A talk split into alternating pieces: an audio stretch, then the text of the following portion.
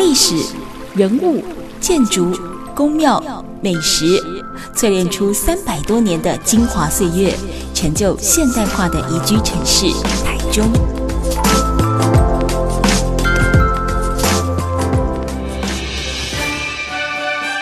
走进台中故事馆，处处有惊喜，句句有故事。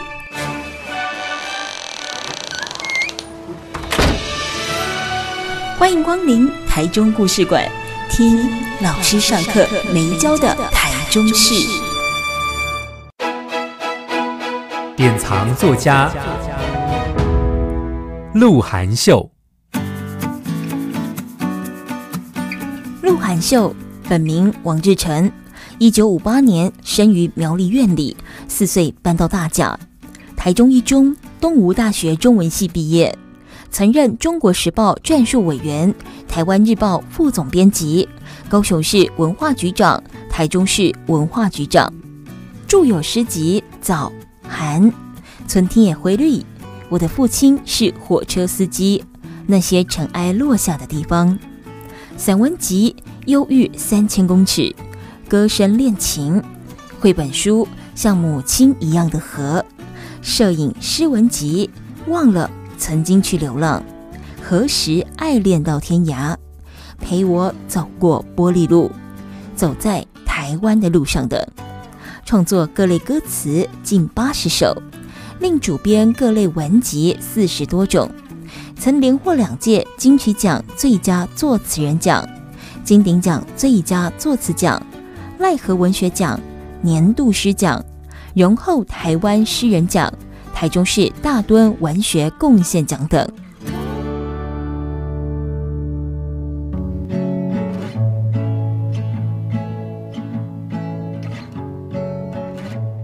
Super 九九点一大千电台台中故事馆，我是念慈。是的，从二零一九年的八月份开始，你所熟悉在每个礼拜天晚上七点钟所进行的台中故事馆要延长战线了。每个礼拜六的晚上六点钟到八点钟呢，会是呢首播。好那么呢，延伸到隔天礼拜天的晚上七点到九点，我们会进行重播。而在呢这个月份开始，我们有一个全新企划。哦，要呢邀请很多对于台中、对于台湾有相当贡献，甚至有很大影响力的作家老师们来节目当中跟我们聊一聊他的作品以及他与台中的故事。而且重点是，节目当中也会增加一位客座主持。他的来历不得了，不得了，著作非常非常的多，而且多才多艺，文学作品备受肯定之外，喜欢拍摄，也出过摄影书，也曾经连续两届获得金曲奖的最佳作词人奖。掌声欢迎我们的客座主持人诗人鹿晗秀老师，老师好。燕子好，各位听众朋友，大家好，是我是鹿晗秀，好久不见。接下来这个全新企划作家系列，真的就要靠陆老师 协助为这个节目增色哦。但当然要担任这个客座主持之前，他本身也是诗人，所以在今天呢，我们这一个全新企划的第一集，当然就要先来跟陆老师聊一聊他的作品以及他跟台中的故事喽。老师，其实我之前在节目当中。也曾经跟听众朋友们分享过台中文化城这样的一个呃美名，它并不是说这几年来为了要宣传或推广，它才真正被叫做所谓的呃台中文化城。它包含从清代开始，可能雾峰林家啦、小云山庄啦等等，有很多的文人雅士，然后包含比较后来近期一点点的立社哦等等，其实他都形塑了一个台中在文学或文化这样的一个素养当中的相当重要的一个里程碑。而过去呢，陆老师。在担任台中市文化局局长的时期哦，曾经呃推动了一个呃系列，叫做《我的出书时代》，初是起初最初的那个初，我的出书时代呃作家的第一本书哦，这个作家的世代我们可以说嗯老中青都有哦，但它不只是呈现我们作家的样态之外，它其实也表达了一个。文学在台中的脉络，也刚好呼应了台中文化城这件事情哦。它有它的一个流域跟历程，对不对？对，刚刚念子讲的非常好。其实台中叫文化城，那当然文化城在呃学术界呢有他们的看法哈。嗯，一般呢大概是因为文化协会的关系，一九二一年文化协会创立之后，蒋渭水就找了我们中部地区。阿大武就是雾峰啊的林献堂先生，对，担任他们的文化协会的第一任总理。嗯嗯嗯。呃，因为这个样子，所以文化协会很多重要的活动都在中部举行。对，好，那大概这样子形塑起来，所以就嗯，台中啊就被称为文化城。刚刚念慈也提到，其实在从清代开始，像在清领时期呢，哈，就有像是第一任的巡抚刘铭传啊，就以。呃，台中啊为第一，本来要做这省城，现在建成，对对对，台中城啊等等呢，这些呢，呃，所以有这么很好的人文底蕴。那刚刚呃提到了台中作家第一本书，然后做到第一本书，这个应该是我们首创创举啊，对创举。之前最早呢，曾经有做过这样的展览啊，也做过类似呃一个。殷凤凰老师嗯嗯写过这样的专栏，那那当然他就他所收藏的来做，那我们当然是把它 focus 在我们台中地区的作家，嗯嗯嗯，不止呢帮他们第一本书的故事写出来，其实大部分都是自己写的啦。如果是还在世的话，啊，我们就。呃，请这个作家自己呢现身说法，嗯嗯，嗯，除非一些特殊状况，对，啊，当然从这边其实可以看到，呃，台中地区这些作家他们的成长啊，嗯、啊，创作的动机啊，嗯、或者甚至包括出书的背后故事，所以这个书因为很受欢迎，对，更重要的，它是做一个很重要的历史记录，嗯嗯，所以我们总共出了三集，三集。对，就一集呢，出了四十个，那三集表示说有 一百二十位啊。当然，一百二十位不能够完完全全把台中有在创作的这一些呃朋友们呢收进来啊。不过我们大概呢，呃，可以从这里面看到大致上。台中的文学的地图，嗯，它是一个时代的轨迹啦。是，包含其实，在台中也相当特别，有一个台中作家典藏馆哦，它也是在其他县市应该我印象中没有听过的一个重点。对我们台中哈。起码哈，我讲的是在公部门起码有两间文学馆。嗯嗯嗯，大家比较对台中如果有了解的人就知道，我们有台中文学馆。对啊，它是日治时代的警察宿舍，然后呢修复之后啊，作为一个博物馆，就是文学馆来使用。嗯嗯，而且我们这个文学馆是全国呢入园人数最多的，到目前为止啊一直是第一名。嗯嗯嗯。不过呢，我当时我觉得这个馆舍本身的硬体啊，它。太过，因为它是日式的宿舍，嗯嗯、所以是木造的。对，当然，呃，非常的有那个气氛很好啊，也很符合文学的这个那种氛围。对，可是呃，对于博物馆有一些功能，它就没有办法达到，嗯、就像典藏啊，对。啊，或者说更多元的推广的教育，对。啊等等，会有一些。不足，所以我们后来又啊跟国之图，嗯嗯。啊，另外早期的国之图的旧的馆舍，对，就是我们台中早期的叫做省立台中图书馆，对对对，在我们台中公园旁边，嗯，它旁边呢是一个演艺厅，叫中心堂，中心堂，对。对，那一个钢筋水泥十层楼的建筑，嗯嗯嗯，呃，因为它很老旧了，所以我还在。担任文化局长的时候呢，特别呀、啊、跟他们情商，然后呢，他们当然啊也很很乐意啊，共同来推动在地的这个图书资源跟文化相关的文化活动，所以就呃借给我们市府，嗯啊，那市府呢，我们努力去经营，对对对，很努力的啊，很积极的规划，包括内部的整修啦，外表的拉皮呀、整理等等等。所以在里面呢，嗯，啊的四楼，我们也用了一一个空间，相当大一个空间，来作为刚刚念慈所提到的台中作家典藏馆。嗯，所以呢，它就可以跟我刚刚提到台中文学馆来相互呼应。对啊，我常讲说，台中作家典藏馆就好像是台中文学馆的分馆或二馆，或者是说它的后台。嗯嗯啊，因为有一些展览的的需要，嗯嗯，恒温啊，恒湿啊，资源的保存，对，比较好的。呃，这种保存条件的，可以在那边去完成，在那边使用。所以那也可以扩大我们文学馆它的哈场域。嗯嗯嗯。现在你可能比较熟悉它的名字叫做精武图书馆了，是。但过去在这个老师的年代，它叫做省立台中图书馆，对不对？是。那包含它附近的中心堂，那当然大家一定很清楚，边要的一中街啊，台中一中。我想我讲到这几个点，应该都是我们鹿晗秀老师年少轻狂的 记忆哦。对。据说这个省立台中图书馆也是您借的第一本书的第一个地方，对不对？是，对，所以讲到这个一中街啊，或者一中这个商圈哈、嗯，其实我讲商圈很怪异啊哈。这我们那我这个时代，那个、一中哪是商圈呢？你有说一中补习街，我还同意，哦、因为我那个时代就呃补习就很、嗯、呃风气就很盛啊。我我这个稍微啊打开记忆的夹子的话，嗯、我印象中。呃，我那个时候有像什么叫东华补习班啊、三民补习班之类的，反正呃学校周遭附近，当然现在更多了啊。现在的那水利大楼啊，都整栋大楼几乎都据说据说了，大概都是补习班。我们那个时候就已经很兴盛了，那因为我们长久以来嘛哈，联考制度啊，所以呢呃升学主义啊，大家就难免大家很注重这个这个问题啊。所以说嗯，不过呢，像呃我这种读一中的。我觉得很幸运的就是这个学校的学风非常的开放、自由、开放啊。那呃，老师学校其实也不太管你，从某个角度上，嗯，这个学校跟他，跟他不因为不相信没关系，那不像不太不太负责任啊。啊，不过给你自由，你说人家不？对对对，就狼龙啊，就闭馆啊。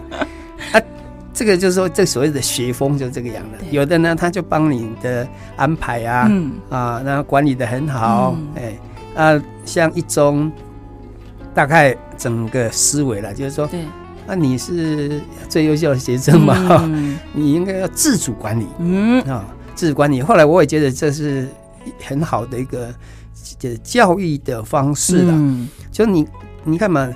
读高中十五岁到十八岁，对，这个年纪你应该要学习自我管理，嗯嗯嗯，让、啊、你的自主意识，然后呢，如何呃有自主自制力，哈，自制力。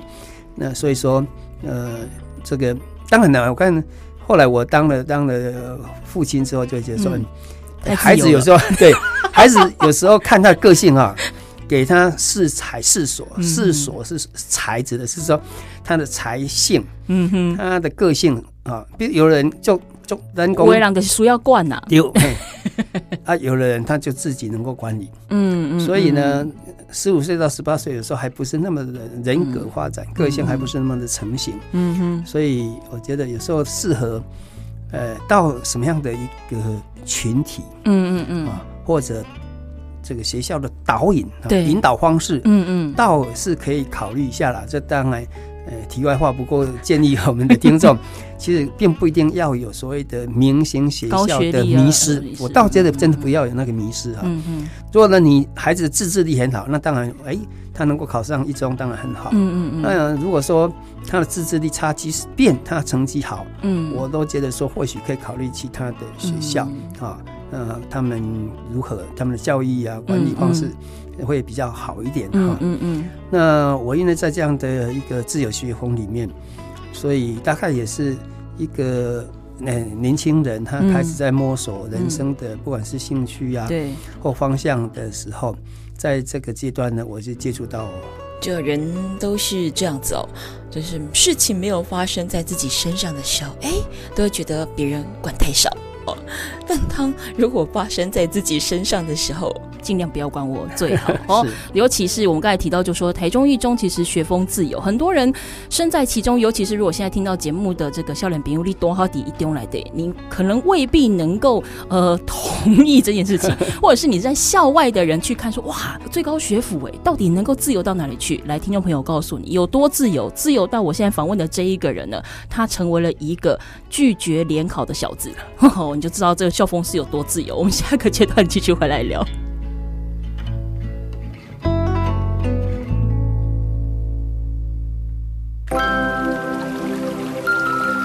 历史、人物、建筑、宫庙、美食，淬炼出三百多年的精华岁月，成就现代化的宜居城市台中。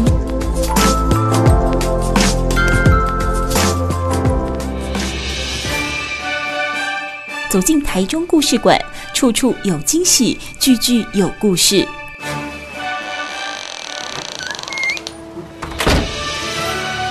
欢迎光临台中故事馆，听老师上课没教的台中事。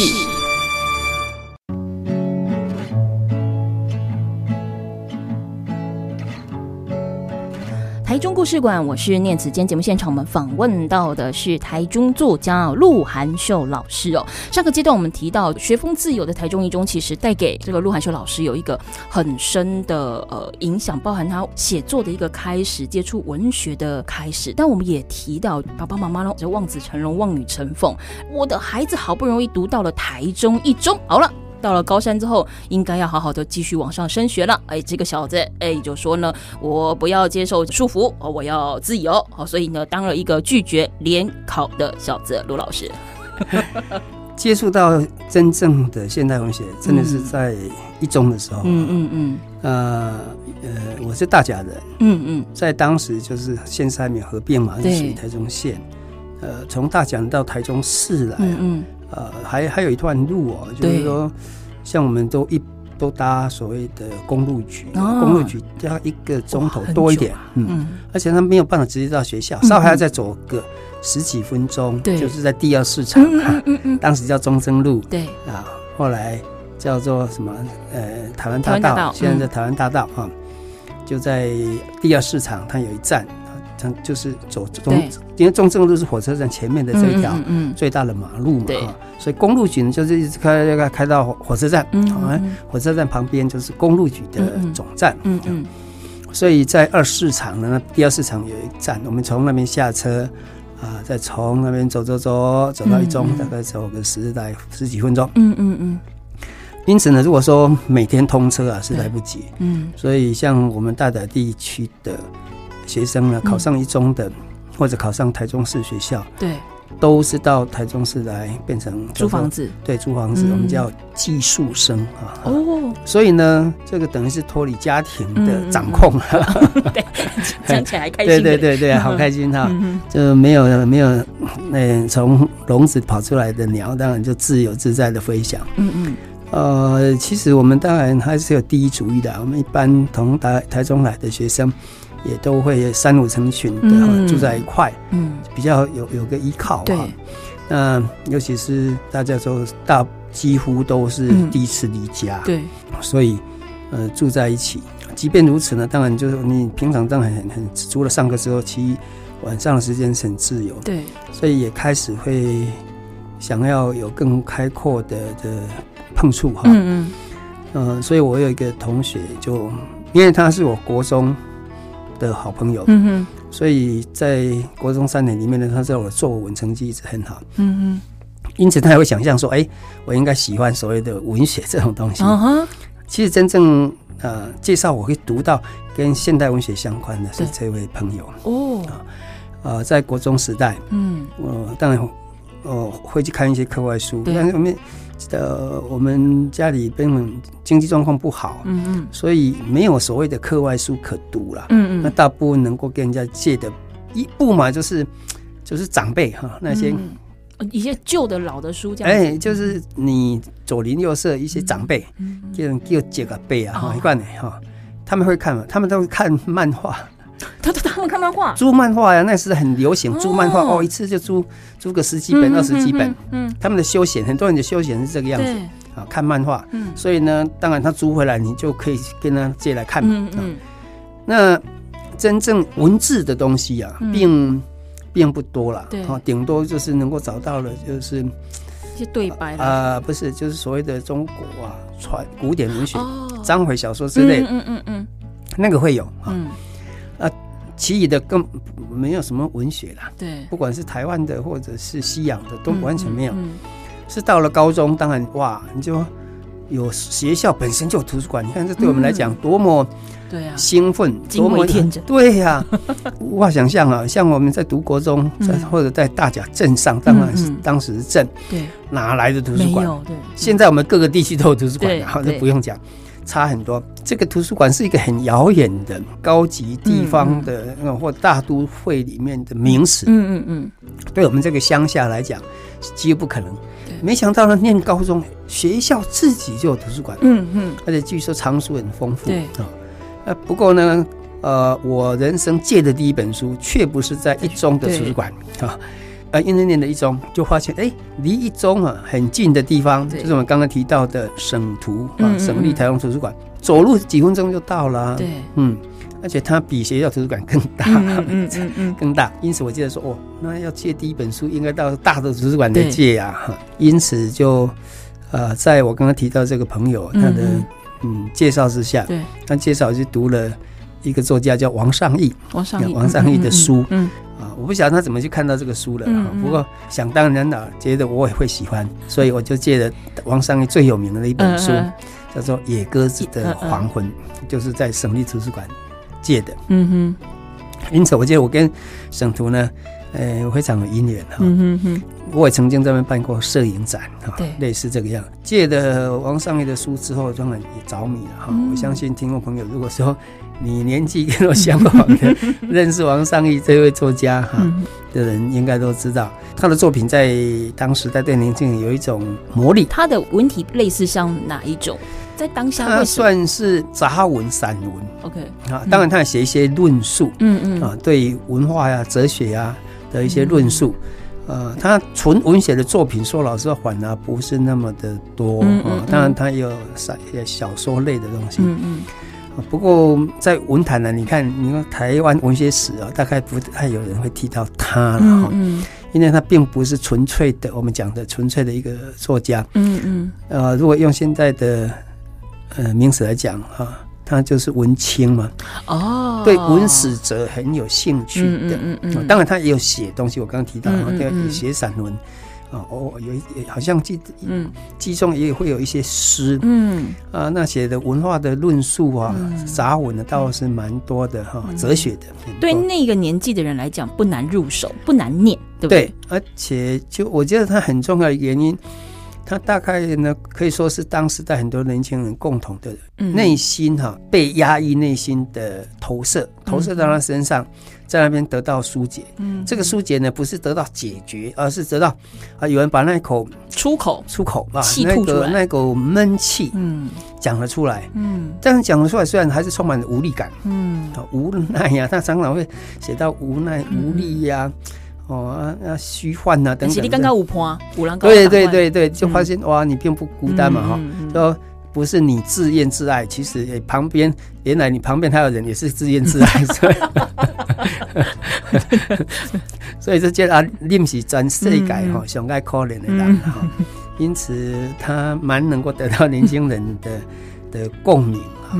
不过呢，我当然也要很谢谢他啊，在他的书啊文章里面，嗯。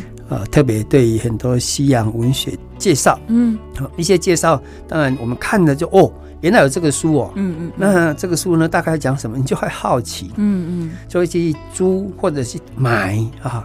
因为呢，我进到台中市，住到台中市来，虽然说我们家里呃经济状况不是那么好，嗯，可是总是要生活嘛，嗯嗯，啊，总是要给你基本的起码开销。啊，开销啊，除了。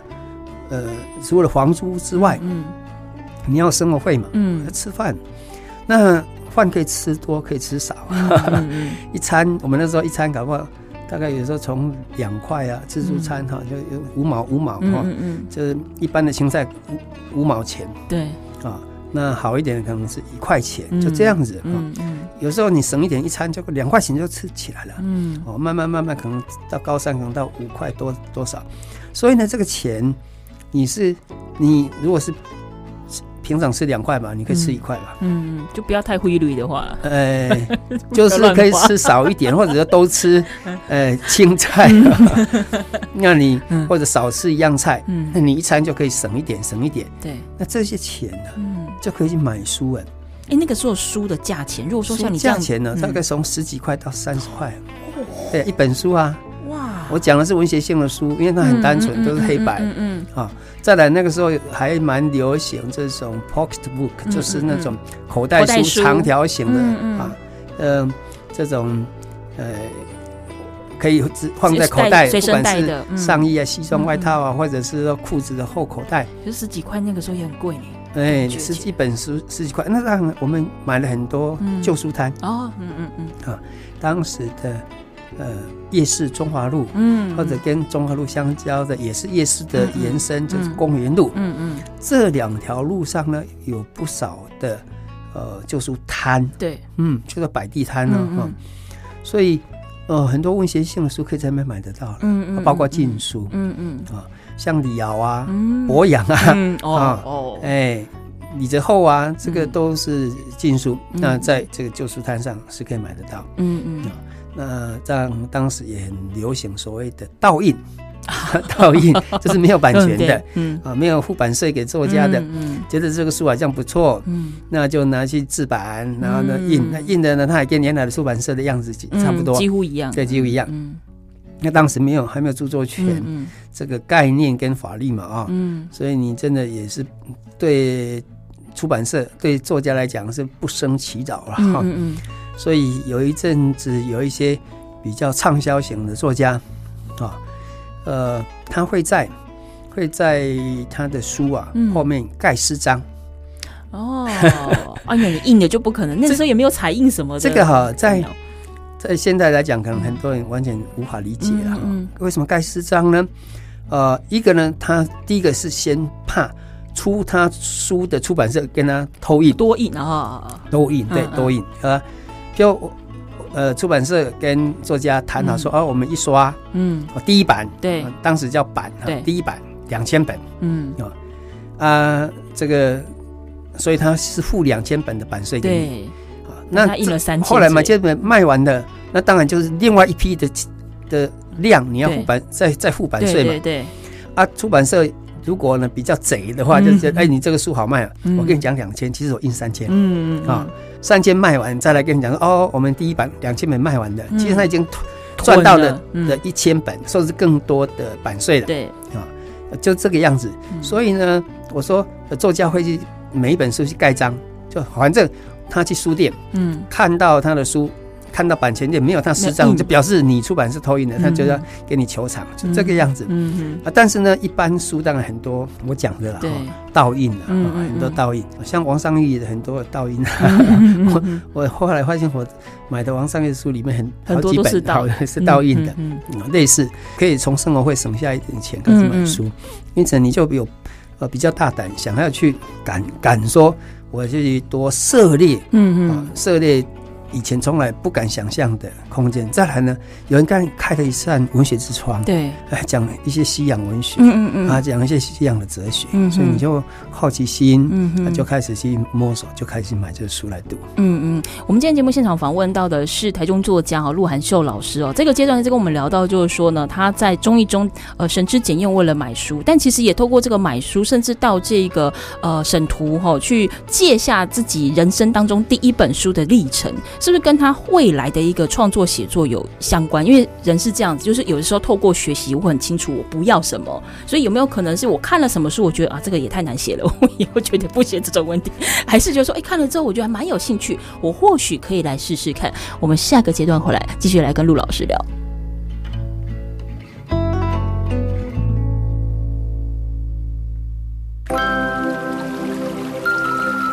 历史、人物、建筑、宫庙、美食，淬炼出三百多年的精华岁月，成就现代化的宜居城市台中。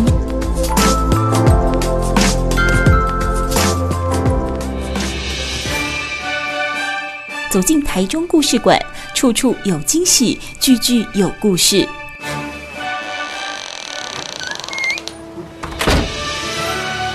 欢迎光临台中故事馆，听老师上课没教的台中市。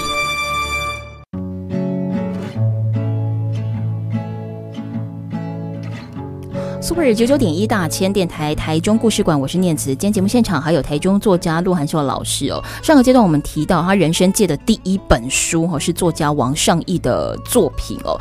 在那个年代是一个少年维特吗？很爱的，差不多 是少年维特很爱的一个作家哈。那很多情绪上无法解套的地方，似乎是可以从作家王尚义的作品当中找到一个给自己的出口哈。那刚才你也提到，就是说王尚义他的作品里面。除了有散文杂技的方式，也有一些西洋文学。那对你来讲，它是不是影响了，或者说它对你未来的创作有没有什么样的刺激？像他有一本书哈，叫做《从异乡人到失落的一代》。嗯嗯。呃，讲像卡缪啊、海明威啊、嗯嗯嗯、等等哈，这些不管是美国的或者欧洲的，对这作家，这对我们乡下孩子来讲，那很开了窗啊。嗯嗯啊，不只是西洋了，就是说，哎、欸，我反而好像是稍微先读了一点西洋的作品之后，那就对文学真正的，当然讲现代文学了，其实，在。国中哈，高中之前对。读的会是古典诗词嘛，唐诗啊、宋词。啊、啊章回小说啊，嗯。啊，那那顶多呢读到了什么呢？《饮冰室全集》啊，读到朱自清、徐志摩，对，大概就到就这些，到这边止步了啊，就没有再往前了。那么到了现代文学呢，反而就是哎，读一点西洋的东西，那接着又有一个因缘。就是，呃，我们的呃同学里面，就大家刚好啊，在那个大一公一追哈，就一追就是那个世代，就上下各比你高一届的，低低你一届的，高你一两届，低你一两届的这样子的一个世代呢，就有一群真的是喜欢文学朋友啊，就这样聚在一块了，嗯嗯嗯，因此就创办了一个学生的社团。哦，在一中里面，在一中叫做缪斯社，哦嗯嗯、这个缪斯社蛮有名的。那这缪斯社呢，呃，当然就是以大家来研讨对现代文学跟呢呃创作现代文学，嗯嗯，为整个社团的发展的重点。嗯，嗯，是因为呢组了这个社团，在同彩的相互的大家的激励，嗯，刺激，对，嗯。啊，然后交流的情况之下才哇。开了，真的是属于台湾现代文学的一扇窗了。不然之前哪里懂得现代文学是什么东西？所以这个真的是人生的因缘。嗯嗯啊，读的属于啊台湾现代文学的第一本书是《家变》家变，王文兴啊老师的《家变》。哇，读的好痛苦啊！它是小说，是一部长篇小说。对，但是呢，读起来很闷。嗯啊，我小时候看的是什么？呃，没有电视之前看的就是布袋戏呀啊。啊，陪阿妈在看歌仔戏啊，就看这种地方戏曲，啊，地方戏曲很好玩。它不管是布袋戏啊，不管是金光戏啊，传统的布袋戏哈，或者是歌仔戏，大概呢教人为善嘛，逻辑是很分明的，就善恶分明。嗯，哈，善恶分明，就哎，好人就很清楚是好人，坏人就很清楚是坏人。再来就是说要有故事，要有结局。对，啊，结局呢，当然都是期待是一个。一个美好的结局，和平美好。对对对哈！你在读现代文学，有时候你刚开始的时候会格格不入，难以接受，是因为有一些小说，它好像不是在跟你讲一个故事，不是。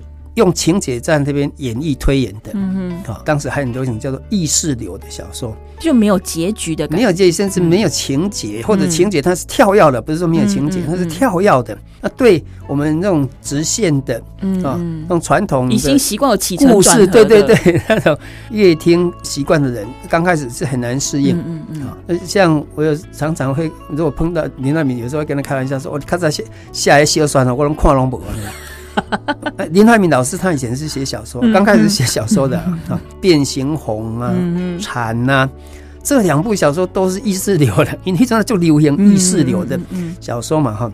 西语系，正大西语系就是英文，嗯，因此让他能吸收外国的啊文学养分哈，很直接嘛哈，也很多，所以再加上当时的文学的创作的氛围，嗯嗯。啊。或者是那种大大大家的观念是那个样子，因为有这样的一个社团，读了现代文学，嗯，而、啊、读的呢，一开始当然读的说难以下咽，好像一开始就哇碰到高难度的。嗯嗯、可是如果说你有这种想法的话，你的社团的同学或你同才应该也差不多吧？你们怎么去克服？那好处就是因为有同才，啊、同才就不是只有一个人、两个人，就是可能有十几个啊，嗯、比较核心的了哈，十几个，那、嗯、就发现哎。欸你读不懂，或者你读不下去，可是别人说他读得懂，读得下去，嗯、好，呃，说的头头是道，你当然没有办法判断他讲的对不对了。嗯、但是接着说，哇，侃侃而谈呐，头头是道，你就觉得，嗯，哎、欸，啊，自己比较弱，啊，所以要想办法，对对对对，就会好胜啊，或者觉得、嗯、哦。哎，有人读得懂嘛？那你就有对象可以请益呀、啊。嗯、那功力还是会增加。嗯啊，或许速度不是那么的快。嗯、教学相长。对，是会这个样子。嗯，即使对方讲错了，你摸学的，那那那你摸索一段时间之后，你会可能会开始质疑啊，嗯、会找到说，哎哎，他好像走讲错了。嗯嗯嗯。啊，你会因此呢，你会去隔读的更多，不只是。读文本，嗯嗯，相对的呢，文学的评论，嗯这个理论的东西呢，以前是不会去读的。那现在你读了文本，人家在跟你讨论文本，第一个你你读不懂，第二个呢，人家会在讨论文本，嗯，你就接着说哇，严重的不足，嗯，所以你要如何呢来强化自己？那除了说听别人呢的见解，嗯嗯。啊解读之外呢，你还要去。找资料，嗯，去佐证啊。对，你说哇，你就可以找一些报纸，从报纸来的，从杂文学杂志来的，就有因为呃，王老师啊，王文兴老师这个嘉宾在当时很有名，嗯嗯嗯嗯，被讨论度非常之高。因此呢，你就很容易找到啊各式各样、各种角度、各种观点的评论文章。不过，老师，我想问一下，你刚才提到就是说，像你会去找很多的资料来去做这些佐证。你说一些书籍或杂志的话，那大概可以比较能够想得到。可是过去的那个报纸里面啊，它会有类似这样的一个文学专栏的评论，那么早很多很多很多很多，真的副刊对哦，哎。所以呢，这个副刊当然是呃另外一个话题。嗯嗯，嗯就台湾报纸的副刊，其实对我们的文化，嗯，嗯，不只是文学，哦，有非常非常大的功劳，嗯，嗯，嗯，嗯非常大的功劳。那确实呢，在报纸副刊上，对，是可以看得到所谓的呃书评的，是书评啦，哦、或者是讨论小说，甚至论战都有。哦、真的哦，这么热闹？对对，很热闹哦。所以现在 副刊差很多，对，差很多。啊，在那时候的副刊，它的容量比较大，就说报纸的字很小，就跟现在娱乐版差不多大。哎，九九级字 啊，嗯嗯，再来编的很扎实，嗯，就说照片呢，虽然有图片，可是这图片不会放的太太大，嗯嗯啊。嗯呃，所以我说一个版面在早期要，后来我进到报社去服务，在要就是在副刊，嗯嗯，我们早期副刊一个版面，呃，一个版面可以挤到。光是文字哦，嗯，可以呃，这个挤到一万两千字，九级字然后只挤到一万，对对对，一万两千字哈，所以一万两千字，你看可以看多少东西？对啊，嗯、哇，好惊人哦！对啊，嗯，你你一些一一篇文章，呃，散文吧，嗯、我们散文顶多四千到六千了不起，还很多，嗯，可能一。一千字也有的短的是一千字以内的，稍微中等的话一千多字到两千字的居多。嗯嗯，好，散文写到三千字的就比较少了。嗯嗯，三千字以上比较少。那当时的小说当然会比较长一点。嗯嗯嗯，我们一般会定义在大概一万二或者甚至一万六以内的都算是短篇小说。一万二到一万六算短篇？对，都算短篇小说哈。那八万字以内的大概都算是中篇，八万字左右的，说六万到八万呢，我们大概定义它是中篇小说。嗯哼，好，那以上的才说是长篇小说。那不就跟以前我们在念那种那种，比如说章回小说那种古籍很厚一本，那这样才叫做长篇？不会的，那时候呃，一本长篇小说有十几万字也没有几页，因为字都很小。哦对，就各位读者，你有兴趣的话，去图书馆借一些比较旧的、早期的，看一下早期的书。嗯嗯，他们的字呢都挤很小，嗯，版面很挤，嗯，因此一本书两百多页，就两百两百一十六页，大概就可以几个。超过十万字了，嗯嗯嗯，对，跟美学呀、跟视觉的呃设计跟现在差别很多了，对，以前比较朴素，嗯嗯。嗯。我们今天节目现场访问到的是陆汉秀老师哦，前面我们都在聊到说陆汉秀老师他对于文学或者说他文字好的有感跟启蒙，大概比较集中在他惹台中一中时期哦。到底这一些累积的能量，包含跟社团的同学啦、学长啦、学弟啦，互相激荡出来的火花，对于未来人的第一本作品有没有什么样的刺激？还是完全八竿子打不着，是一个另外一个新的开始呢？我们下个阶段回来继续聊。